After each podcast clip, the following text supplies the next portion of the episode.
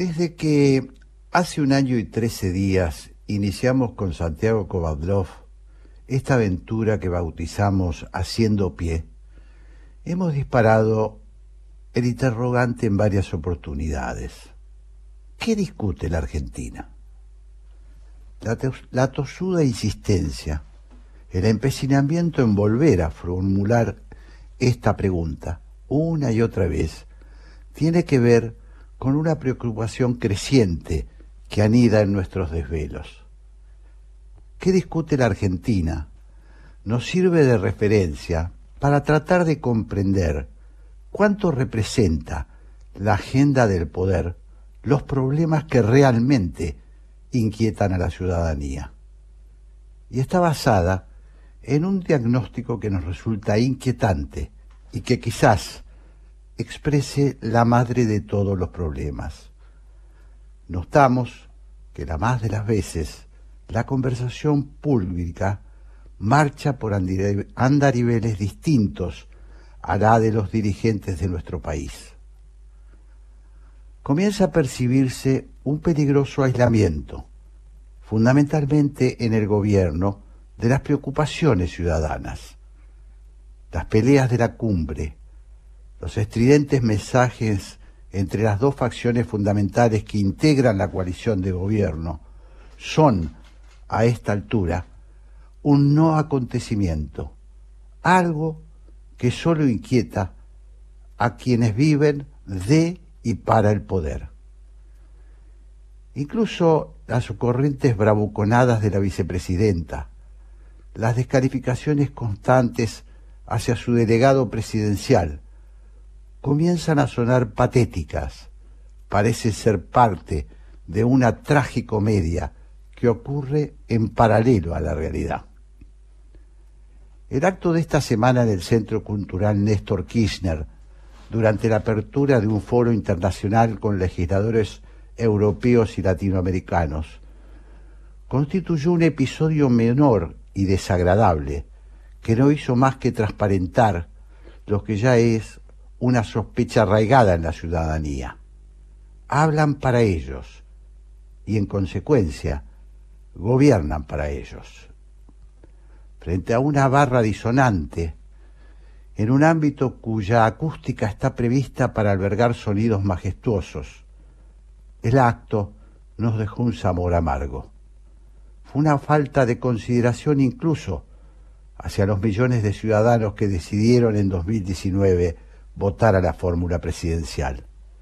¿A quién le gritan esas gargantas desaforadas de militantes de tribuna? ¿Qué festejan?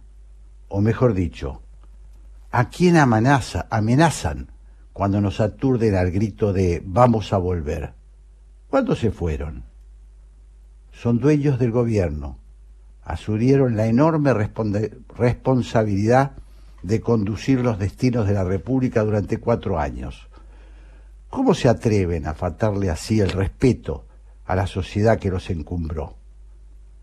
Hicieron bien los medios de comunicación en darle poca trascendencia al evento. De verdad, fue un hecho político intrascendente. Una vez más, la ciudadanía quedó fuera y lo que allí sucedió no fue más que la expresión de un síntoma.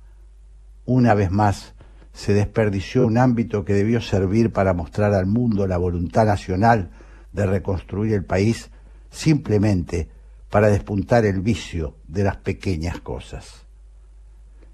Y lo que es mucho más grave, se utilizó ese estrado multilateral para reiterar consignas antidemocráticas, descalificar a la justicia y victimizar a los anacrónicos modelos populistas que han conducido a nuestro país a la mayor crisis de su historia contemporánea.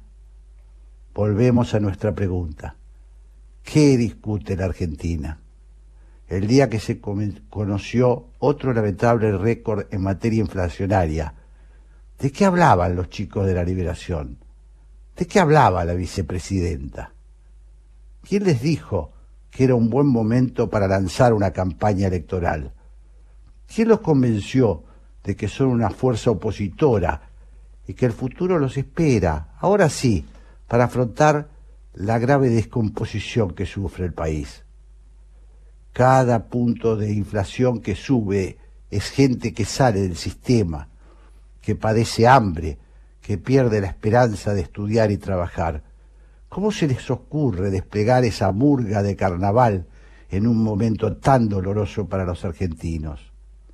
La conclusión, y este es el punto al que se orienta nuestro interrogante, es que en un país, es que una parte de la dirigencia del país parece habitar en un planeta en extinción. Es el mundo de los elegidos, una elite impermeable a la sensibilidad que debe guiar la noble tarea de hacer política. Da la impresión de que un sector importante del poder está envejeciendo precipitadamente, que encerrado en su cripta no alcanza a ver que la marea cuando sube arrastra con todo lo que se pone en camino. Nuestro empeño, sin embargo, no es sumarnos al coro de los diagnosticadores precoces que se solazan al constatar la decadencia. No festejamos la caída del paradigma que ha impregnado la vida pública del país desde el año 2001 hasta aquí. Tratamos de analizar los acontecimientos para comprender decimos que hay síntomas mórbidos, que hay algo que huele mal en la Argentina y concentramos nuestras expectativas y nuestros esfuerzos para que el nacimiento de un nuevo paradigma no sea un simple reverso del anterior. Como dijimos, no nos conforma que la marea suba. Esa alegría se la cedemos a quienes sueñan con la venganza a quienes se solazan con la mera destrucción. Nosotros queremos ver el alumbrar de un nuevo sueño, un sueño que tenga los pies bien sujetos a la tierra, que el nuevo modelo, palabra tantas veces derrochada en, en retóricas huecas e ideologismos banales, sea un modelo virtuoso, capaz de asimilar las experiencias transitadas que pueda convertirse finalmente en síntesis, que abandonemos por fin la tentación de la guerra retórica, que cerremos la etapa de las polarizaciones simplistas. Nos alienta a pensar que del país profundo, el país que produce, que quiere trabajar, estudiar, cultivarse, empieza a romper los moldes del llamado Estado presente, que lo único que ha logrado hasta ahora es hacernos menos libres y más pobres. Esa fórmula parece agotarse. Nos estimula a comprobar que, salvo los estrados de una minoría intensa y tosuda, existen cimientos para una nueva construcción. Un país que base su desarrollo en la convivencia de la iniciativa privada, del denostado mercado, con un Estado eficiente, capaz de articular las necesidades de la gente sin aplastarla, sin sustituirla. Ese es el espíritu que se percibe en el interior profundo de la patria. El dogma nos ha traído hasta aquí. La inteligencia debe sacarnos ahora del estancamiento. Por esa razón, volvemos a preguntarnos, una y mil veces qué discute la Argentina, porque al hacerlo lo que intentamos transmitir es que en la medida que la democracia no sane sus vicios, no purifique la calidad de sus dirigentes, no renueve la calidad de su representación social, la oportunidad puede volverse una amenaza. Que el mar suba embravecido y la oportunidad finalmente se malogre. Hablar. Ceder la palabra. Escuchar. La 1110 presenta Haciendo Pie. Un programa que promueve el intercambio de ideas sin prejuicios. Haciendo Pie todos los domingos a las 12. Jorge Sigal por la radio pública de Buenos Aires.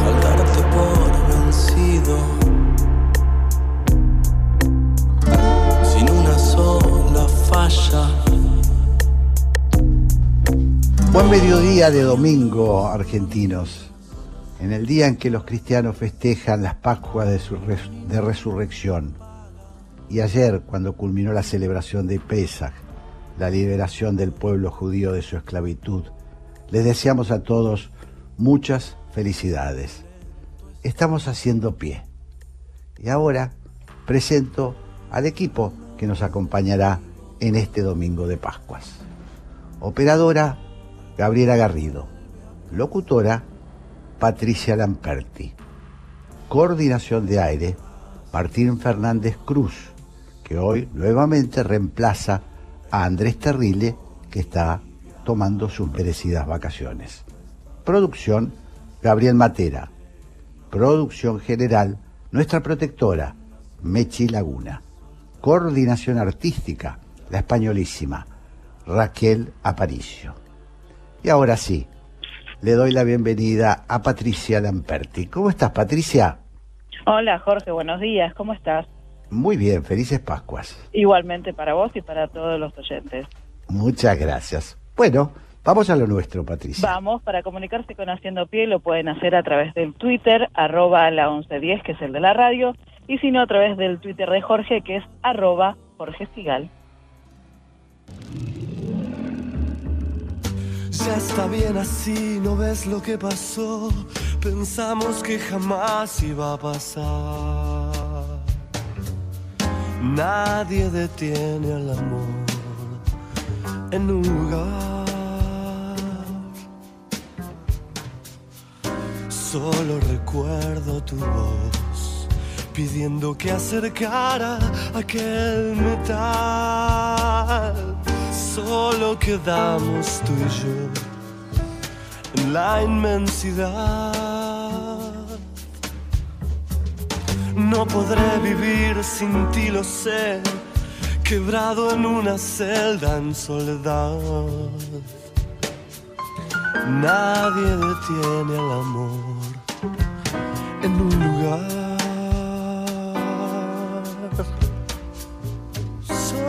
Recuerdo tu voz pidiendo que golpeara sin piedad. Es que nadie detiene al amor en un lugar. Sobre la madrugada te até con infinita calma la mañana disipó las aguas cuando despertamos. No dijiste nada, nada, nada, nada, nada, nada más.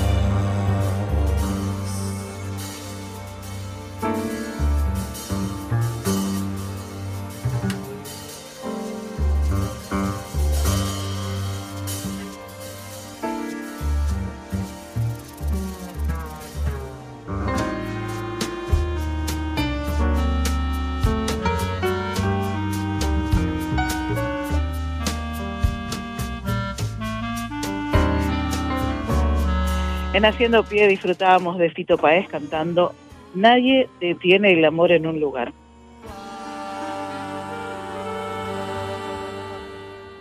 Haciendo pie, porque no hace falta hundirse para llegar al fondo de la información. Operación Masacre es el primer programa de libros de periodistas de la radio argentina. Así es, hace siete años que venimos haciendo aquí Operación Masacre por la 1110 los domingos a las 20, porque aunque usted no lo crea, los periodistas a veces nos damos el tiempo para escribir investigaciones periodísticas, para escribir novelas, para escribir ensayos y hasta para escribir poesía. Operación Masacre los domingos a las 20 por la 1110 es programón. Conectate con la ciencia jugando y aprendiendo en familia. El Planetario tiene propuestas para todas las edades, que van desde actividades para armar y colorear hasta podcast de entrevistas y curiosidades astronómicas. Ingresa a las redes del Planetario en Instagram, Facebook, Twitter y Spotify o a www.planetario.buenosaires.gov.ar y descubrí el universo desde casa.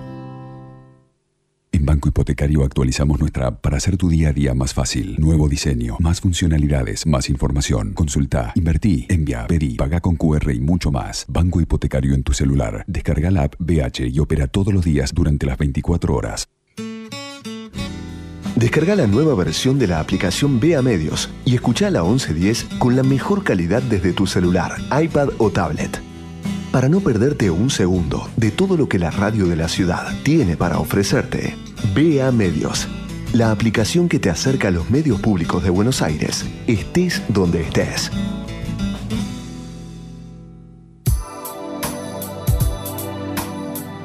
Haciendo pie. Un programa para atravesar la marea.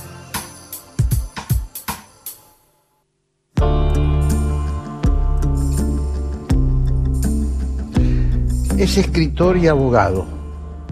Publicó varios ensayos, entre ellos Conversaciones irreverentes y Desobediencia civil y libertad responsable, ambos en colaboración con Juan José Sebrelli.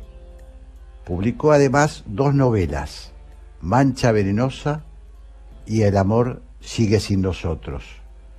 Escribe habitualmente en los diarios Perfil, La Nación e Infoae, sobre literatura, cine y política y es columnista desde 2003 en la Gaceta de Tucumán.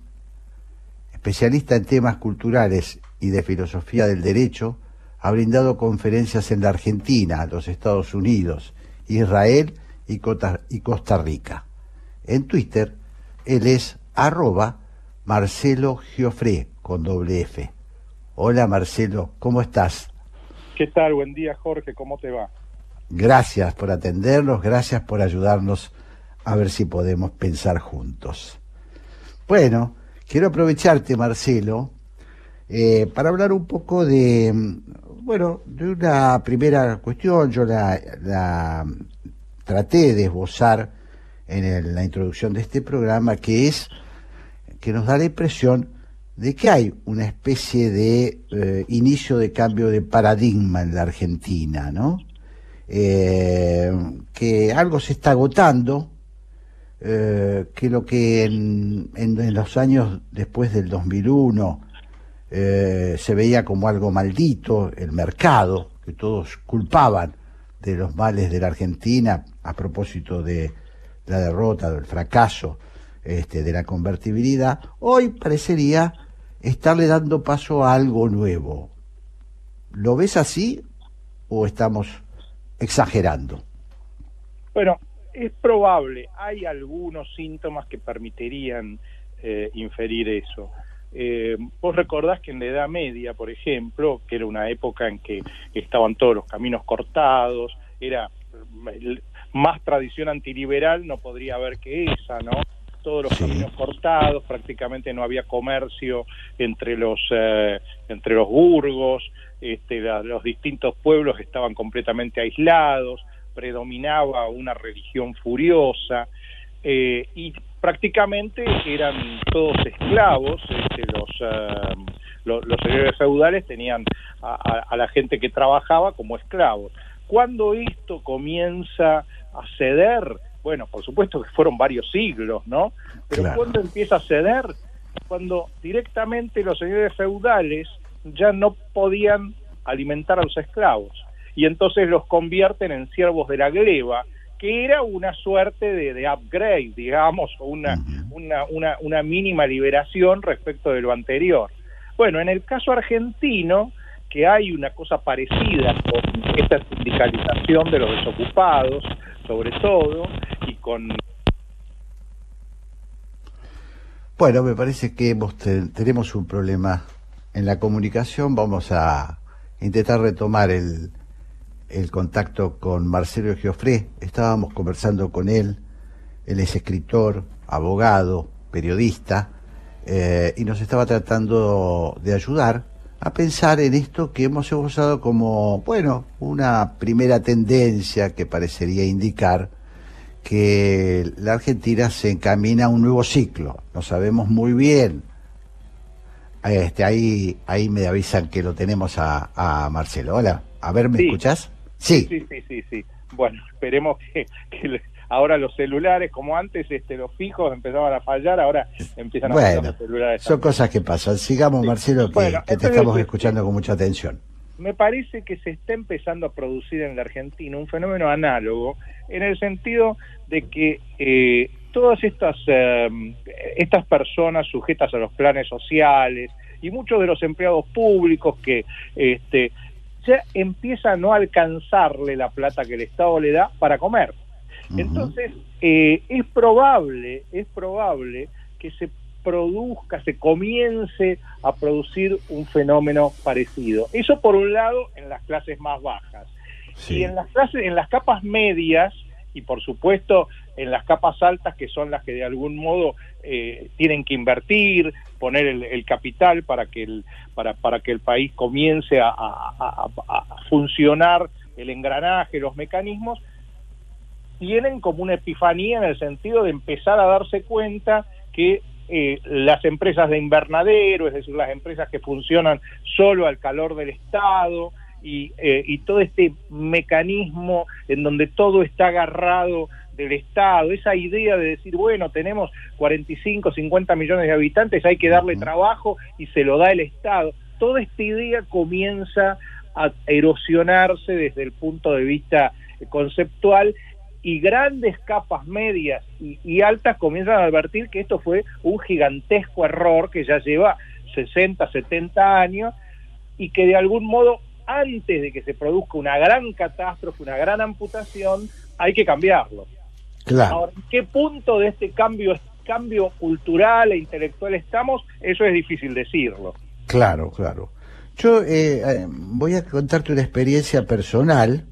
Estuve el viernes en la ciudad de San Nicolás, una ciudad que quiero mucho, este, donde tengo familia y, voy bastante a, menudo, y me impresionó un poco este, lo he charlado con Santiago, lo he charlado con algunos amigos, me impresionó un poco, porque mira, en San Nicolás hay un intendente, eh, Manuel Persaglia, que tiene 35 años. Pertenece a una generación, por supuesto, nueva eh, de la política. Es un gestor, por lo menos así lo vi en, en los nicoleños. ¿Qué significa un gestor? Bueno, que ha dado vuelta a la ciudad de San Nicolás. La ha dado vuelta, quiere decir, ha hecho obras, ha construido una, una, rambla que es espectacular. La ciudad está plagada de eh, obras de arte, obras de arte hechas por los mejores artistas de San Nicolás. Y este hombre es el que se le plantó a Boyano y le dijo que habían amenazado con seguir bloqueando la ciudad y le dijo así no por acá no, porque si no cambiamos la contratación de la, de la recolección de basura. Bueno, pero más allá de estos hechos políticos puntuales, lo que a mí me impactó es que noté una especie de nacionalismo, entre comillas, o de localismo, entre comillas, un resurgir de la, del entusiasmo de la sociedad nicoleña, ¿no?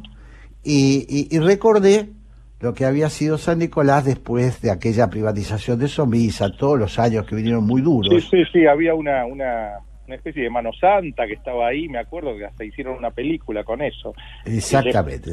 Exactamente. no me acuerdo cómo se llamaba esa mujer. Sí, no, yo tampoco.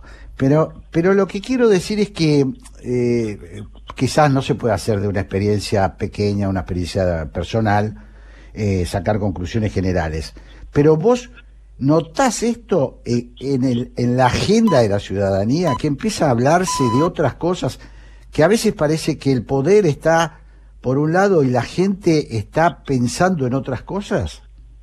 Es verdad que eso sucede. El problema, me parece que está en que eh, los que empezamos a, a pensar y a sentir eso, hay que ver cómo calibramos nuestro poder de lobby porque hay, digamos, imaginemos lo siguiente, es tan fácil a eh, tipos como este como Grabois, como eh, toda la gente que maneja los planes sociales, como este Pérsico, el chino Navarro, etcétera. Como ese tipo de gente, del otro lado hay empresarios prebendarios y del otro lado hay sindicalistas millonarios. Todo esto genera una suerte de statu quo que es la que, digamos, pelea por mantener todo este sistema y abajo de esto, debajo de todo, de todos estos, este, de, todos estos jerarcas multimillonarios, lo que hay es gente que tiene miedo de perder lo poquito que tiene y dar un salto al vacío como tirarse a una pileta sin agua. Esto es lo que permanentemente, con lo que permanentemente los están asustando. Entonces, toda esta gente que sí tiene poder de intenta que este sistema no se cambie y los que estamos intentando de algún modo cambiarlo tenemos poco poder de lobby. Entonces me parece que esto es lo que está trabando. Se necesita una gran revolución cultural y lo que estamos teniendo es una revolución cultural en cámara lenta, me parece. Claro, claro.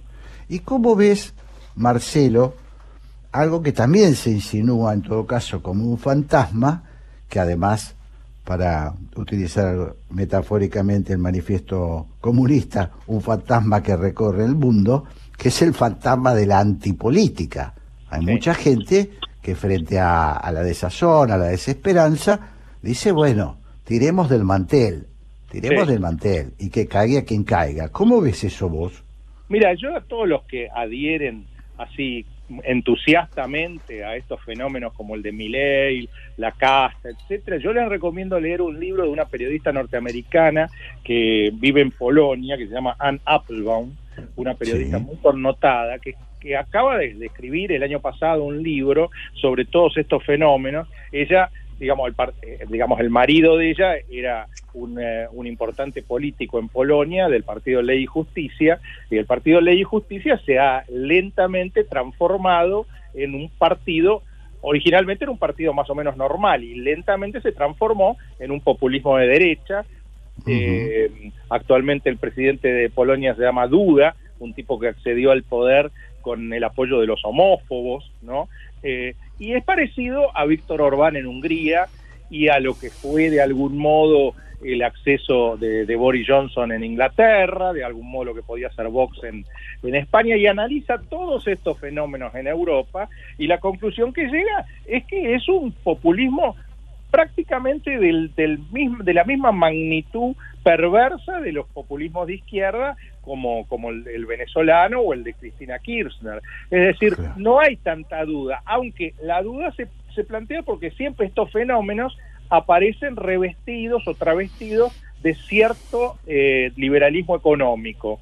Pero esto no, no les, digamos, es un poco lo que pasó de algún modo en la Argentina con todas las, las, este, enormes, digamos, reservas que tengamos que poner, etcétera, etcétera, etcétera, con Onganía. Onganía aparece, digamos, un tipo un nacionalista que aparecía como eh, amigado con el peronismo, a diferencia de Aramburu, que, era un tipo completamente este, rechazado por el peronismo, aparecía amigado, termina poniendo a Krieger Bacena, un nacionalista, poniendo a, un este, eh, ministro de Economía judío y liberal, pero en definitiva, ¿cómo terminó?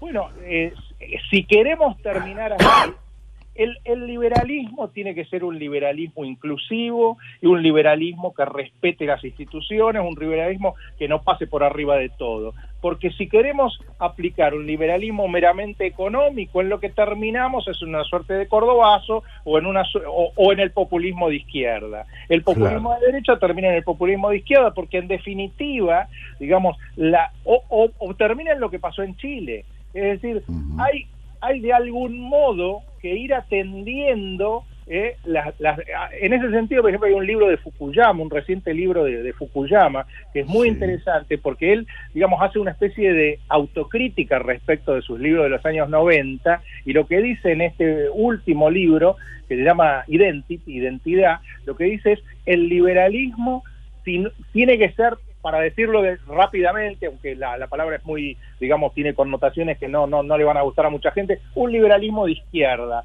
en el sentido de que a, los que están muriéndose de hambre, a los que necesitan trabajo, no podemos darle ideas para dentro de 20 años.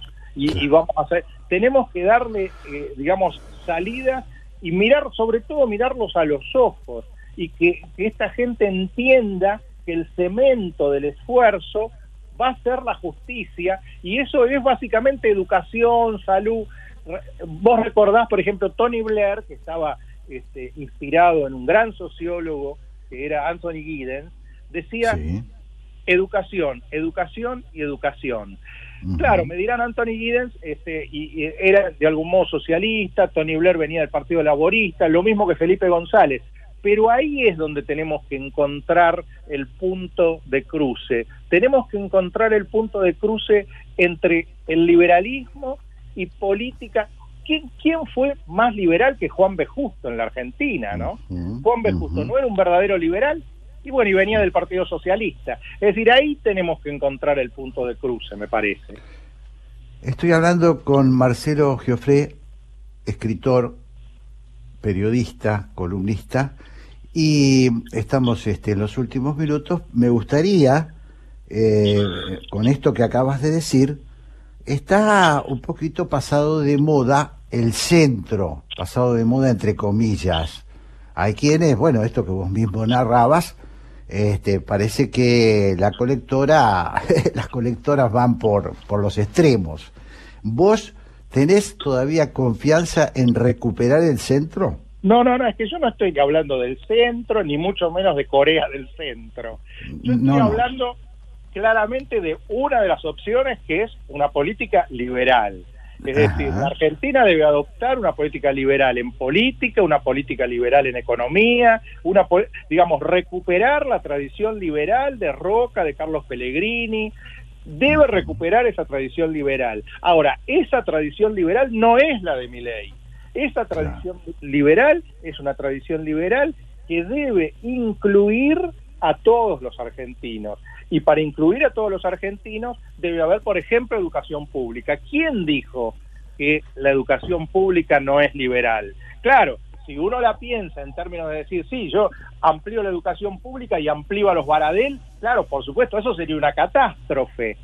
Pero lo que tenemos que pensar es, en educación pública no Baradel, en una educación pública como hay en Nueva Zelanda. ¿Es una utopía? Y bueno, de utopías está hecha la política. Si no lo pensamos en esos términos, entonces vamos a hacer políticas que nos duren 3, 4, 10 años, como pudo durar la de Menem, y terminar de vuelta explotando. Claro, claro.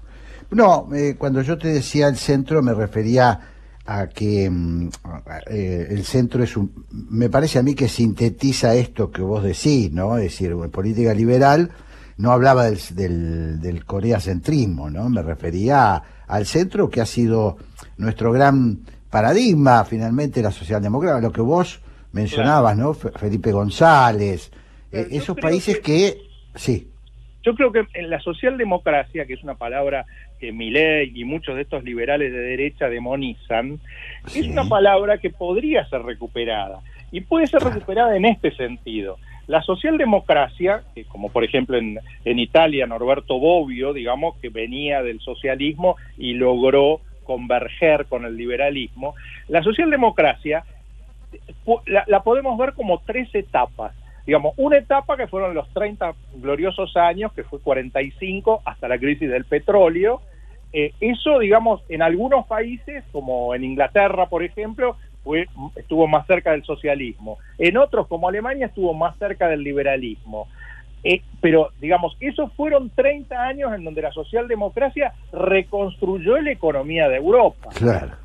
Hay una segunda generación, podríamos decir, de socialdemócratas, que es esta, la de Tony Blair, Felipe González, y me parece que hay una tercera generación de socialdemócratas que increíblemente podría hasta incluir a una eh, este, religiosa, digamos, confesa como Angela Merkel, pero fundamentalmente incluye al canadiense, por ejemplo, a la neozelandesa, es decir, y al, al, incluso al actual presidente alemán, que es del Partido Socialdemócrata. Es decir, hay una tercera generación. ¿Y cuál es la diferencia entre estas tres generaciones de, de socialdemócratas?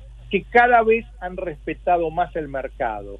Es decir, de, de, aquellos, digamos, porque por ejemplo los socialdemócratas, la socialdemocracia que, que había en algunos lugares de Europa después de la Segunda Guerra Mundial, era una socialdemocracia en algunos casos bastante dirigista, aunque digamos, en general logró reconstruir Europa. Pero la socialdemocracia actual, que incluso hasta, digamos, me, arriesgo a decir, y, me arriesgo a, muchas críticas, que hasta Obama podía ser inscripto, considerado en ese, en ese grupo, es una socialdemocracia básicamente que respeta las reglas del mercado en materia económica.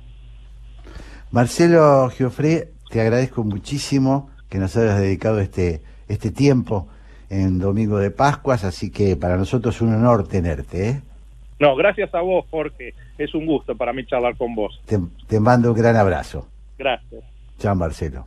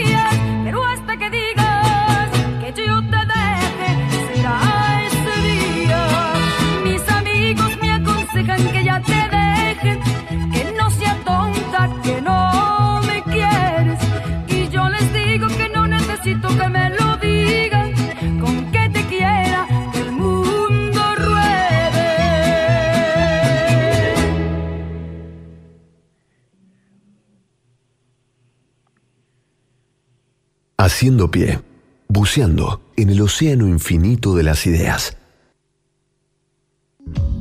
Hola, soy Graciela Fernández Meijide y el programa que yo conduzco se llama ¿Por qué? Y el por qué es esa pregunta que desde muy chiquito hacemos para indagar y en este caso es sobre la actualidad nacional generalmente, aunque a veces las fronteras no nos detienen y nos vamos un poco más allá. Repito, este programa va los domingos a las 14 horas. Los espero. Existe más de una manera de dar vida. 6.000 argentinos esperan. 40 millones. Podemos ayudarlos. Todos podemos dar vida. Comunicate al 0800-555-4628 www.incucay.gov.ar. Es un mensaje del Ministerio de Salud, Presidencia de la Nación. Comentá, participá, opina, compartí, comunicate, buscanos. En Twitter como arroba la 1110. En Facebook barra la 1110 y en Instagram, arroba la 1110. Somos la radio pública de Buenos Aires. Estamos en las redes y te queremos escuchar. Haciendo pie, un programa periodístico que no se queda en la superficie.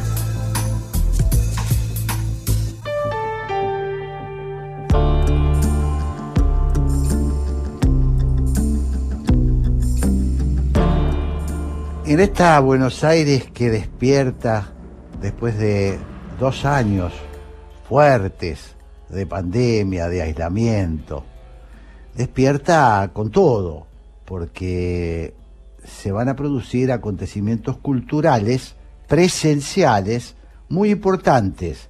La Feria del Libro, de la que hemos hablado la semana pasada, y esta semana empieza el Bafisi, Buenos Aires, Festival Internacional de Cine Independiente. Para conversar sobre este gran acontecimiento cultural, lo tenemos en línea a Javier Portafus, que es el director de la edición desde, desde el año 2016. Es autor del libro Estudio Crítico sobre el Aura y coautor del libro de oro del helado argentino. En Twitter él es Javier Portafus, Portafous se escribe, arroba Javier Portafous. Hola Javier, un placer. Hola Jorge, ¿qué tal? ¿Cómo andás?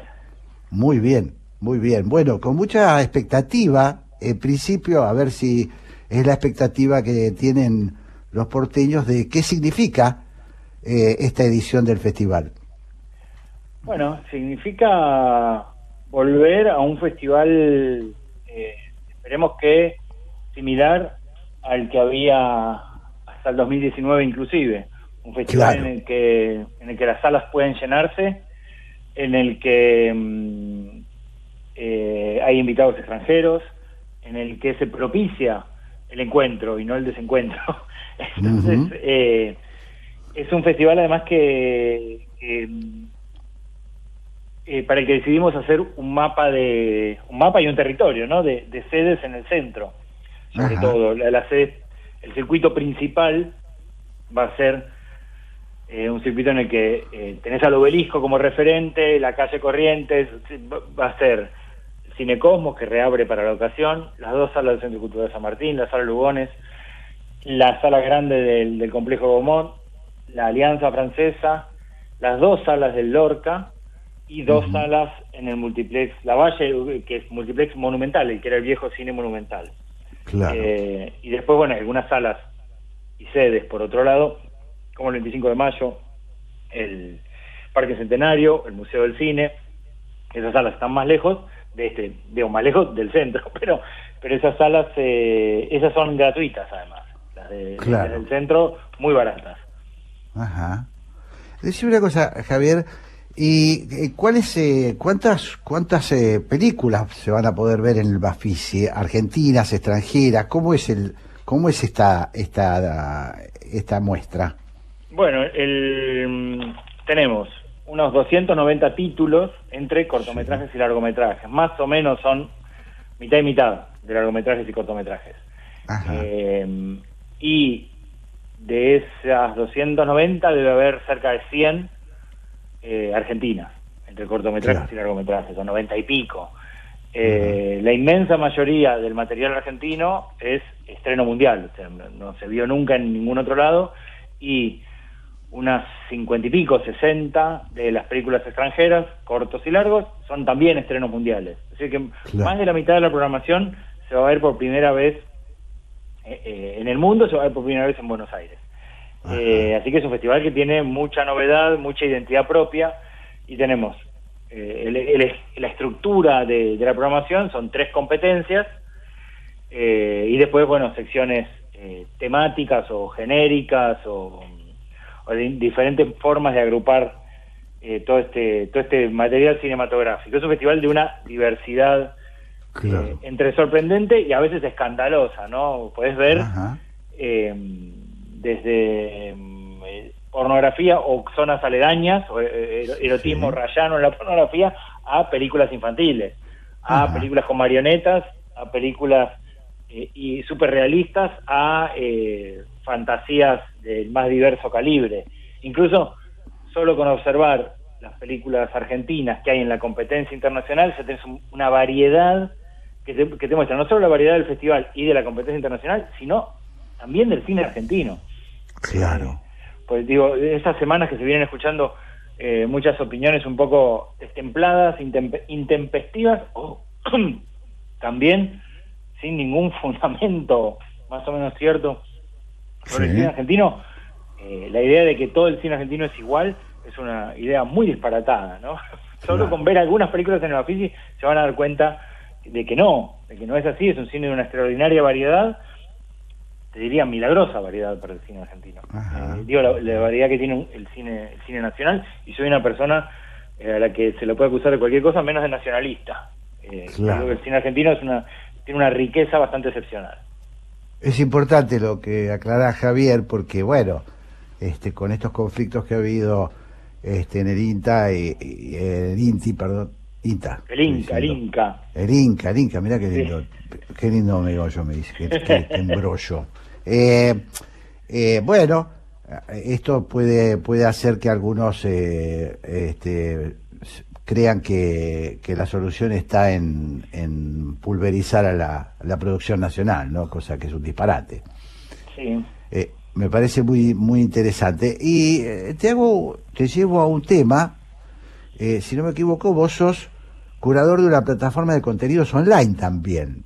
Sí, y esto me cool. sirve, me sirve para preguntarte, bueno, estamos en un momento, ya veníamos en un momento de cambios en la, en la forma en que el espectador mira cine, veníamos ya este, haciendo hace tiempo con ese cambio, y la pandemia parece haber eh, producido notables virajes en, la, en, la, en, los consumos. Bueno, el encierro nos hizo que cada vez más uno recurra al cine en la pantalla chica, en su casa.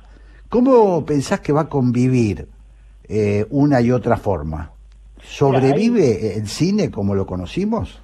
Sí, son nuevos desafíos como eh, están pasando hace, yo te diría, la aceleración sí. del proceso de concentración en las salas de cine, en, en, pocos títulos, está pasando desde hace, si querés, desde hace 60 años, pero la intensificación de eso viene desde fines de los 90. Es decir, que pocas películas, que podemos llamar tanques, blockbusters, ¿sí? sí. Eh, la película gigante eh, cada vez se lleva más porcentaje del público.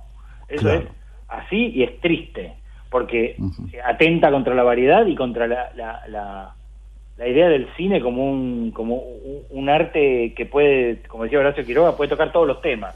Eh, uh -huh. Y de repente, cuatro millones de espectadores para El Hombre Araña y casi nada de espectadores para la última de Woody Allen, es una, yo diría que es una señal de alarma, que ya viene hace rato, digo, yo he escrito Ajá. sobre esto hace muchos años en la revista El Amante, eh, la concentración sí. en pocos títulos no le hace bien al cine. Pero, pero es cierto que cada vez más las salas de cine en Argentina y en muchos otros países del mundo están eh, casi todas para, para estos megatanques. ¿sí? Eso se puede cambiar, hay países que lo han cambiado, hay países que tienen una gran industria propia, Corea del Sur, por ejemplo, no sí. necesita ni siquiera hablar de Francia, que tiene una gran tradición de defensa de su propio cine, pero lo, lo, lo interesante es que cuando vos tenés un cine nacional fuerte y variado, como es el caso del francés o del Corea del Sur, de alguna manera eso eh, ayuda también a otros cines de otras procedencias en su variedad. Es decir, Ajá. cuando vos tenés buena salud y buena variedad eh, del cine nacional, en Argentina hay, hay, buena variedad, pero no hay buen consumo de esa variedad. Por eso, todas estas discusiones sobre la economía cinematográfica muy centradas en la producción y en la ayuda a la producción, a mí me suenan, bueno, igual yo, esto no es novedad, lo, lo, vengo escribiendo y diciendo desde hace muchos años. Si vos no sí. tenés las tres esferas de la economía eh, cinematográfica integradas, que son producción, distribución y exhibición, tu cine no va a gozar de buena salud. Por lo menos, Ajá. digamos, no va a ser un circo. La gente dice, no, nadie lo ve al cine argentino. Bueno, es bastante poco merecido que haya muchas películas que las vea poca gente. Sinceramente, sí. no, eh, eh, las películas argentinas, muchas tienen un potencial enorme, pero no llegan, no llegan a cumplir claro. con ese potencial. Entonces, lo de las plataformas y sí. la sala de cine es un universo que debería pensarse de forma integral. Uh -huh. Te doy un ejemplo un poco que quizás suene a, a aburrido, que es que cuando en Francia, hace muchos sí. años, empezó Canal Plus, eh, sí. la plataforma que tenía premium para ver películas, hace muchos años de esto, ¿no? Eh, no, los viernes a la noche no daban películas para que la gente fuera al cine, porque era el momento que, más, que la gente más iba al cine. O sea, hay maneras de, de que convivan diferentes Ajá. opciones, hay maneras de que convivan diferentes Ajá. escalas de producción cinematográfica y sobre todo diferentes formas de ver el cine. Claro. Eh, porque la gente ve las películas en las plataformas no debería eh, terminar con la variedad del cine en las salas. Ajá. Es, eh, digamos, me parece que hay cosas que son complementarias y por ejemplo en el Bafisi Sí. el año pasado tuvimos programación online y programación presencial. Todas las películas estaban de forma presencial y a la vez muchas de ellas estaban online. Hubo alguna película argentina, como Una casa sin cortinas de Julián Troxberg sobre Isabel Perón, que se Sí. convirtió en un fenómeno, fue la película más vista del Bafisi del año pasado, gracias Sí. al online. Gracias al online. Sí, claro, Porque claro. en la sala de cine vos tenés una capacidad limitada. En el online vos tenés otra capacidad. A esa película le hizo bien el online y terminó estrenándose con mucha repercusión en salas de cine después del festival y también en la plataforma Flow. Se estrenó ahí con, con muy buena salud. A veces uno dice, el online le puede quitar espectadores a, a una película. Y a veces lo que hace es potenciar su atractivo en el cine. Un ejemplo de este Bafisi, eh, vamos a dar Happy Together en una función sola, porque es lo que te- la autorización que tenemos. Dar la Happy Together, la película de Wong Kar Wai del año 1997. Sí. Esa película ya se recontravió en casa. Digo, se vio en el cine, después se vio en, en la casa de mucha gente. Y sin embargo, fue la segunda película en agotarse de esta edición del Bafisi. Mirá qué interesante. Porque digo, porque hay sinergias posibles entre plataformas, salas de cine, y también hay sinergias posibles entre la variedad del cine argentino, la variedad que hay, pero que en, en esa variedad que debería conocerse más, y la variedad del, de- del, del cine en general. Cuanto- Y también, eh, Javier, te interrumpo, también es otra forma de ver cine, ¿no? Son dos maneras de ver cine, daría la impresión, ¿no? En una sala eh, eh, y, y- y en la casa. Sí, son maneras, muy- incluso dentro de, las salas hay diferentes opciones y dentro Claro. de lo que uno tiene en una casa puede tener diferentes opciones. Yo no tengo televisor, lo que tenemos Claro. una, una pared blanca grande y un proyector. Un Entonces, para- para proyector, sea un claro, cine en tu casa, sí. Claro, pero digo, hay diferentes maneras de ver el cine y una vez cuando cuando yo era era más, joven, en los Sí. 90 eh, elegía la sala a la que iba a ver la película, si era en La Valle, si era en Santa Fe, y, y elegía porque algunas salas me gustaban más que otras. Claro. Eh, digo, también la arquitectura de una sala es importante. ¿Cómo ves el cine? Es también parte de la película. Claro, claro, muy interesante. Estoy hablando con Javi- Javier Portafus, es el director del Bafisi, que lar- larga cuándo, Javier, por favor. Eh, eh, pasado mañana, el, martes 19, empezamos con las dos funciones de apertura. La- una función de apertura es la del Bafisi, la, eh, para adultos, eh, que es Sí. la- es solo por invitación, pero también hay una función a las 19 horas en Parque Centenario de Bafisito, que es para todo para todas las edades, eh, que se llama El ascenso y la caída del Chop Chop Show, que es una comedia Ajá. con marionetas, estilo Muppets, estilo la serie chilena 31 minutos, que es la primer, el primer largometraje argentino hecho con marionetas en toda la historia. Mirá, Eh, ese es gratis, pues ahí caben 1.200 personas en el Parque Centenario, así que hay lugar. Eh, la recomiendo enfáticamente. y el que quiere saber todo sobre el Bafisi, ¿qué puede hacer? ¿A dónde puede recurrir, Javier? Va a Así la vamos. página de Vivamos Cultura y en la Sí. página de Vivamos Cultura dice Bafisi y ahí está el catálogo, la grilla diaria. La grilla diaria a partir de mañana igualmente va a estar impresa y a partir Sí. y uno de la misma página te va a llegar, te va llevando a dónde podés comprar las entradas o reservar en el caso de las funciones gratuitas. Claro. Bueno, estamos muy expectantes, volvemos a decir, se relanza de alguna manera el Bafisi este, luego de la pandemia, eh, salimos de la cueva y ojalá, ojalá que sea que recupere el brillo, aún en medio de estos eh, conflictos con el Inca y todas estas cuestiones que nos tienen ocupados, que sea una demostración eh, brillante de lo que el cine tiene todavía para darle al mundo, ¿no? Así que Javier, yo te agradezco muchísimo que nos hayas dado toda esta información y estoy seguro que los oyentes lo van a agradecer. Bueno, muchas gracias a vos y espero que nos veamos por las salas. Eso, te mando un gran abrazo, ¿eh? Abrazo, hasta luego. Chao Javier.